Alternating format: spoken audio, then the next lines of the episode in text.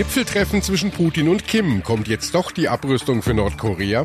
BGH-Urteil. Internetanbieter dürfen öffentliche Hotspots bei Privatpersonen einrichten.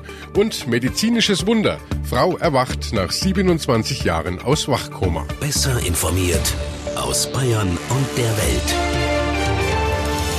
Antenne Bayern. The Break. Willkommen zum Nachrichtenpodcast von Antenne Bayern. The Break ist die Auszeit für mehr Hintergründe, mehr Aussagen und Wahrheiten zu den wichtigsten Themen des Tages. Es ist Donnerstag, der 25. April 2019. Redaktionsschluss für diese Folge war 17 Uhr. Ich bin Antenne Bayern Chefredakteur Ralf Zinno. Zwei Monate nach seinem geplatzten Gipfel mit US-Präsident Trump in Hanoi sucht Nordkoreas Machthaber jetzt die Nähe zu Russland. Kim Jong-un und Kremlchef Wladimir Putin haben sich heute in der ostrussischen Stadt Vladivostok getroffen. Die beiden bezeichneten ihr erstes langes Vier-Augen-Gespräch als so wörtlich inhaltsvoll. Antenne Bayern-Reporter Christian Thiele ist für uns in Russland vor Ort. Christian, es ist das erste Treffen von Kremlchef Putin mit Nordkoreas Machthaber Kim. Was ist denn davon überhaupt zu erwarten? Erwarten. Das sicher spannendste Thema wird sein, ob Nordkorea bald abrüsten wird. Es geht da um die Atomwaffen des Landes. Deswegen sind ja schon Sanktionen verhängt worden. Die USA wollen, dass Nordkorea vollständig auf seine Waffen verzichtet. Pyongyang sieht das anders. Russlands Haltung ist die, das Land sollte schrittweise abrüsten. Also, wenn Nordkorea sagt, wir verzichten nun auf diese oder jene Waffe, dann fallen im Gegenzug einzelne Sanktionen weg. Das wäre für das arme Land schon extrem wichtig. Aber ob es den großen Durchbruch nachher gibt, naja, wohl eher nicht. Denn eine gemeinsame Gipfelerklärung soll es nämlich nicht geben. Und äh, was bringen die Gespräche dann überhaupt? Für Kreml-Chef Putin bedeutet das Treffen extrem viel. Er kann nämlich US-Präsident Trump die Show damit stehlen. Die Russen waren bislang nur Zaungäste bei den Atomgesprächen, nun reden sie mit und das ist ein wichtiges Signal an die USA. Ja, und der Nordkoreaner Kim, der kann Trump zeigen, schau her, ich kann auch mit anderen Allianzen schmieden und nicht nur mit dir. Kim meinte gestern bei seiner Ankunft, er wird nicht das letzte Mal in Russland sein. Warum trifft Kim eigentlich erst jetzt auf Kreml-Chef Putin? Äh, Russland hat Kim schon vor gut einem Jahr hierher eingeladen. Danach hieß es immer wieder, er kommt bald, ein Treffen ist in Vorbereitung, aber passiert ist lange überhaupt nichts. Dann hat sich Kim lieber mit US-Präsident Trump getroffen und nicht mit Putin. Das letzte Treffen mit Trump, das scheiterte dann krachend und nun, sehe da, zwei Monate später, Kim ist hier im Osten von Russland. Denn der sucht nämlich immer noch Wege aus der Isolation. Wichtigster Verbündeter von Nordkorea ist China. Aber auch Moskau zählt zu denen, mit denen das kommunistische Land zwar nicht ganz dicke ist, aber ganz gut kann. Und äh, was kannst du uns schon äh, zu den Ergebnissen des Gipfels sagen? Wichtig für beide Politiker sind die Bilder, die dann im Fernsehen zu sehen sind. Putin und Kim, die strahlten vorhin, als sie ankamen. Ganz konkrete Dinge werden sie aber wohl nicht verabreden. Kim will, dass es in seinem armen Land wirtschaftlich wieder besser läuft. Die Menschen dort leiden nämlich unter den Sanktionen, die gegen Nordkorea wegen des Atomprogramms verhängt wurden.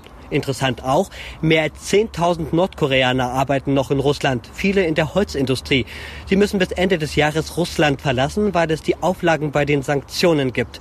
Für die Nordkoreaner ist der Lohn aber verdammt wichtig.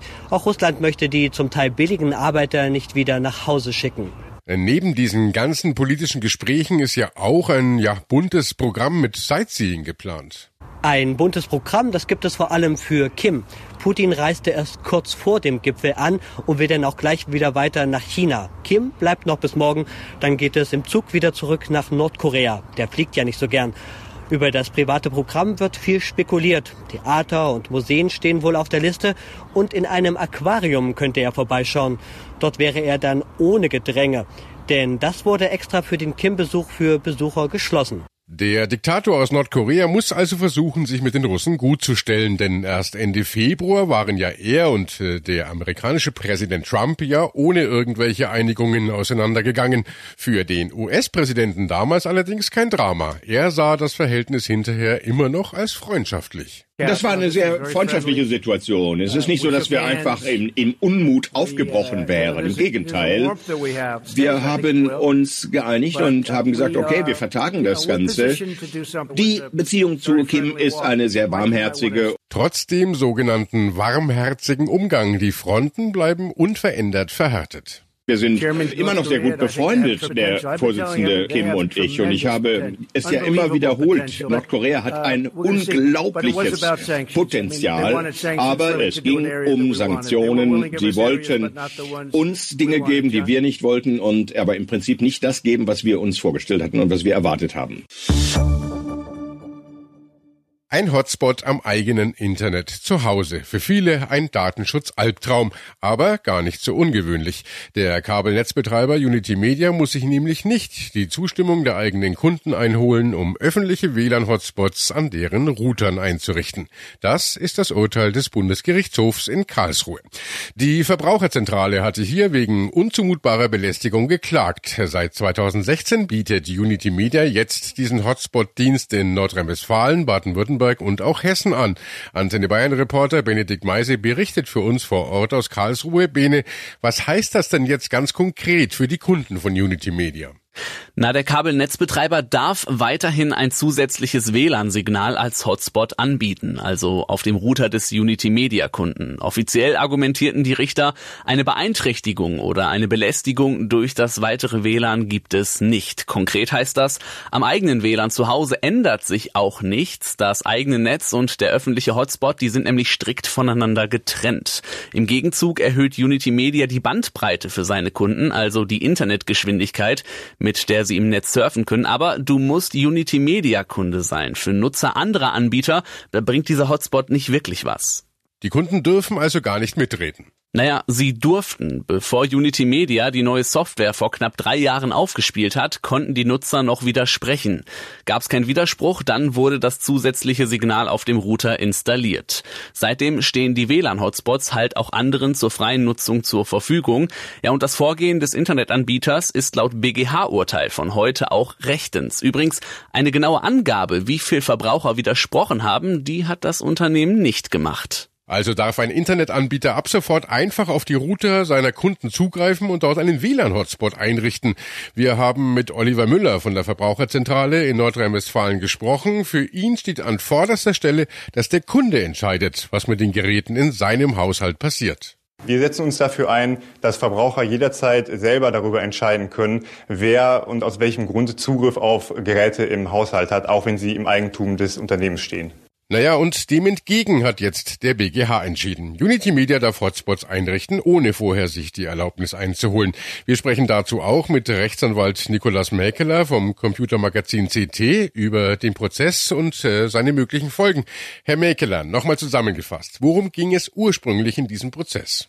Unity Media hat ihre Kunden Anfang 2016 darüber informiert, dass über die von Unity Media zur Verfügung gestellten Internetrouter ein zweites zusätzliches WLAN-Signal eingerichtet werden soll, das für die Öffentlichkeit bestimmt ist, also wo andere Unity Media Nutzer dieses WLAN-Signal nutzen können. Es erfolgte einfach eine Information via Brief, dass das jetzt aufgeschaltet werden würde. Davon hat die Verbraucherzentrale NRW Kenntnis erlangt und dann abgemahnt, weil sie der Ansicht waren, dass hier die Einwilligung der jeweiligen Internetanschlussinhaber erforderlich gewesen wäre. Anders als Unity Media das gehandhabt hat, nämlich lediglich eine Widerspruchslösung anzubieten.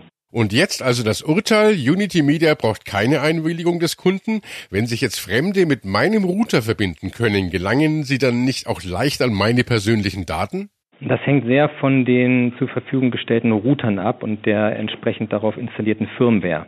Ähm, das konnten wir jetzt hier nicht anschauen, weil wir diese Router nicht hier in unserem Labor hatten und nicht die äh, Firmware anschauen konnten. Wenn die ihren Job gut gemacht haben und die Firmware in Ordnung ist, dann ist das Risiko gering, aber ganz ausschließen kann man es natürlich nicht.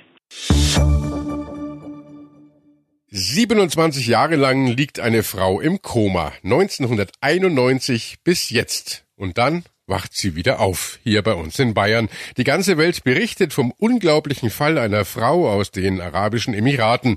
Julia Wendel aus der Antenne Bayern Nachrichtenredaktion. Mit 32 Jahren erleidet sie einen Autounfall. Dabei erleidet sie schwere Hirnverletzungen und wird in ein künstliches Koma versetzt. Die Ärzte geben ihr eigentlich keine Chance. Aber ihr Sohn gibt nie die Hoffnung auf. Er sorgt schließlich dafür, dass sie in ein Krankenhaus nach dem anderen verlegt wird, solange bis eben etwas gefunden wird. 2017 kommt sie dann in die Schönklinik ins oberbayerische Bad Aibling. Es ist wahrscheinlich das beste neurologische Fachzentrum der Welt. Hier passiert nämlich das medizinische Wunder. Stück für Stück kämpft sie sich seit letzten Juni aus dem Wachkoma zurück ins Bewusstsein. Das erste, was sie gesagt haben soll, war der Name ihres Sohnes. Der war damals bei dem Unfall gerade mal vier Jahre alt. Heute ist er 32. Mittlerweile kann die Frau sogar schon wieder reden und sagen und anzeigen, wo sie zum Beispiel Schmerzen hat. Neurologe und Chefarzt der Schönklinik in Bad Aibling ist Dr. Friedemann Müller. Herr Dr. Müller, passiert es denn öfter, dass Menschen nach so langer Zeit wieder aus dem Wachkoma erwachen? Wie ist denn der typische Verlauf so einer Behandlung? Na, es ist schon ein sehr außergewöhnliches Ereignis. Ähm, wir haben ja viele Patienten mit dem Krankheitsbild nach einem schweren Schädel-Hirntrauma. Dann kommt man ja zunächst mal in ein Koma, meistens vielleicht auch ein künstliches Koma. Und meistens entwickelt sich dann aus dem künstlichen oder dem echten natürlichen Koma ein Wachkoma. Das heißt, der Patient hat gewisse Zeichen für Schlaf-Wach-Rhythmus, also macht die Augen auch selber auf. Und äh, wie lange dauert so ein künstliches Koma oder Wachkoma im Durchschnitt? Viele Patienten sind dann Wochen oder auch Monate in diesem Syndrom, in diesem Krankheitsbild. Aber die allermeisten sind innerhalb von sechs Monaten dann so weit entwickelt, dass man einfach weiß, dass sie ja wieder bewusst wahrnehmen und kommunizieren. Also das sind 27 Jahre dann doch schon sehr extrem. Eine Zeitspanne von 27 Jahren ist extrem rar. Es gibt Fälle, die in der Literatur publiziert worden sind, von etwa 20 Jahren.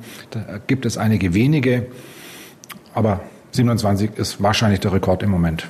Herr Dr. Müller, wie kann ich mir das vorstellen? Hat sich die Dame einfach eines Morgens umgedreht und angefangen zu sprechen? Ja, dieses Aufwachen ist ja nicht ganz so, wie wenn Sie am Morgen die Augen aufschlagen nach einem erholsamen Schlaf, sondern es ist ähm, eine Patientin, die in einem Zustand ist, wo sie eben nicht auf uns reagiert, wo das Einzige, was wir gemerkt haben, ist, dass sie mit ihrem Blick gelegentlich auf ihrem Sohn verweilte und sonst hat sie keinerlei Aufforderungen befolgt, keine Kommunikation mit uns gezeigt. Und es kam dann zu der Situation, dass es dann doch immer deutlicher wurde, dass mehr ist, dass sie Laute äußert, die der Sohn schon verstanden hat, wir noch nicht. Das heißt, über einen, Zeitraum von einigen Wochen entwickelt sich das dann, bis es irgendwann mal auch für jeden objektiv klar ist, ja, sie spricht, sie nennt den Namen ihres Sohnes und eine Woche später hat sie uns dann auch Gebete aufgesagt, die sie als junge Frau gelernt hatte. Der Sohn hat ja zuerst bemerkt, dass sich äh, beim Zustand seiner Mutter etwas verändert. Ja, das ist ein ganz typisches Zeichen, dass die Angehörigen früher so etwas wahrnehmen. Aus mehreren Gründen. Sie sind viel länger mit dem Patienten zusammen. Der Patient hat natürlich ein ganz anderes Verhältnis zu Ihnen. Die Stimme ist vertraut seit vielen Jahren. Das heißt, auch ähm, im Unterbewusstsein passiert da was anderes, als wenn ich als Arzt da für eine Visite von zehn Minuten reinkomme. Deswegen haben die Angehörigen sehr oft den Eindruck, dass da was ist. Und wir müssen sie manchmal aber auch enttäuschen, weil es sich dann auch eben nicht bewahrheitet. Deswegen muss man das immer sehr vorsichtig mit den Angehörigen besprechen, weil natürlich besteht Hoffnung und wir wollen die auch nicht zerstören. Und wir wollen natürlich, wenn sich etwas entwickelt, das auch wahrnehmen und ausbauen. Hat sie also die Stimme ihres Sohnes erkannt und ist aufgewacht oder ist es ein langer Prozess? Und wenn ja, wie sieht der dann genau aus? Es ist nicht der Moment, dass man plötzlich die Augen aufschlägt. Die Augen sind ja offen im Wachkoma, sondern es ist so, dass zunehmend mehr Reaktionen vom Patienten gezeigt werden auf Signale von uns. Der Prozess schreitet dadurch fort, dass wir natürlich dann immer mehr aktiv mit dem Patienten machen können. Zuvor können wir ihn ja nur passiv bewegen. Dann kann man ihn auffordern, Bewegungen mitzumachen, ähm, Mund aufmachen beim Zähneputzen, bei der Mundpflege und dadurch weitere Signale, Körperreize zu setzen, die wiederum das Gehirn stimulieren. Ein absolutes Wunder, gerade für Patienten und deren Angehörigen in ähnlichen Situationen. Es gibt also doch die Hoffnung, dass sich Menschen auch nach Jahren des Komas doch wieder aus diesem Zustand erholen und zurück ins Leben kommen. Ja, das ist ein zweischneidiges Schwert, weil es natürlich auch Fälle gibt, wo eben die Hoffnung trügerisch ist. Äh, und manchmal muss man auch der Realität ins Auge schauen. Trotzdem ist die Botschaft ähm, dieses Falles, und deswegen ist der Sohn ja auch an die Öffentlichkeit gegangen, dass man die Hoffnung nicht aufgeben sollte. Und insbesondere, wenn es Zeichen dafür gibt, ganz diskrete Zeichen. Also für mich ist die Botschaft, dass wir und nicht nur wir als erfahrene Neurologen in der Rehabilitation, sondern auch andere Ärzte, andere Pflegekräfte und Physiotherapeuten lernen, solche Signale wahrzunehmen und zu erkennen, wenn ein Patient die Chance entwickelt, tatsächlich äh, sich zu verbessern und entsprechend therapiert zu werden und dass man das eben auch merkt, wenn er im Pflegeheim schon einige Jahre nach dem Trauma liegt, dass man diese Chance wieder wahrnimmt und dem Patienten auch gibt. Das heißt auch an die Kostenträger, dass man dann nochmal eine intensive Rehabilitationsbemühung unterstützt. Herzlichen Dank, Dr. Friedemann Müller von der Schönklinik in Bad Aibling. Und das war The Break, der Nachrichtenpodcast von Antenne Bayern an diesem Donnerstag, den 25. April 2019. Ich bin Chefredakteur Ralf Zinno. Antenne Bayern. Besser informiert. Jeden Tag. Zu jeder vollen Stunde auf Antenne Bayern. The Break. Gibt's auch morgen wieder um 17 Uhr. Jetzt abonnieren.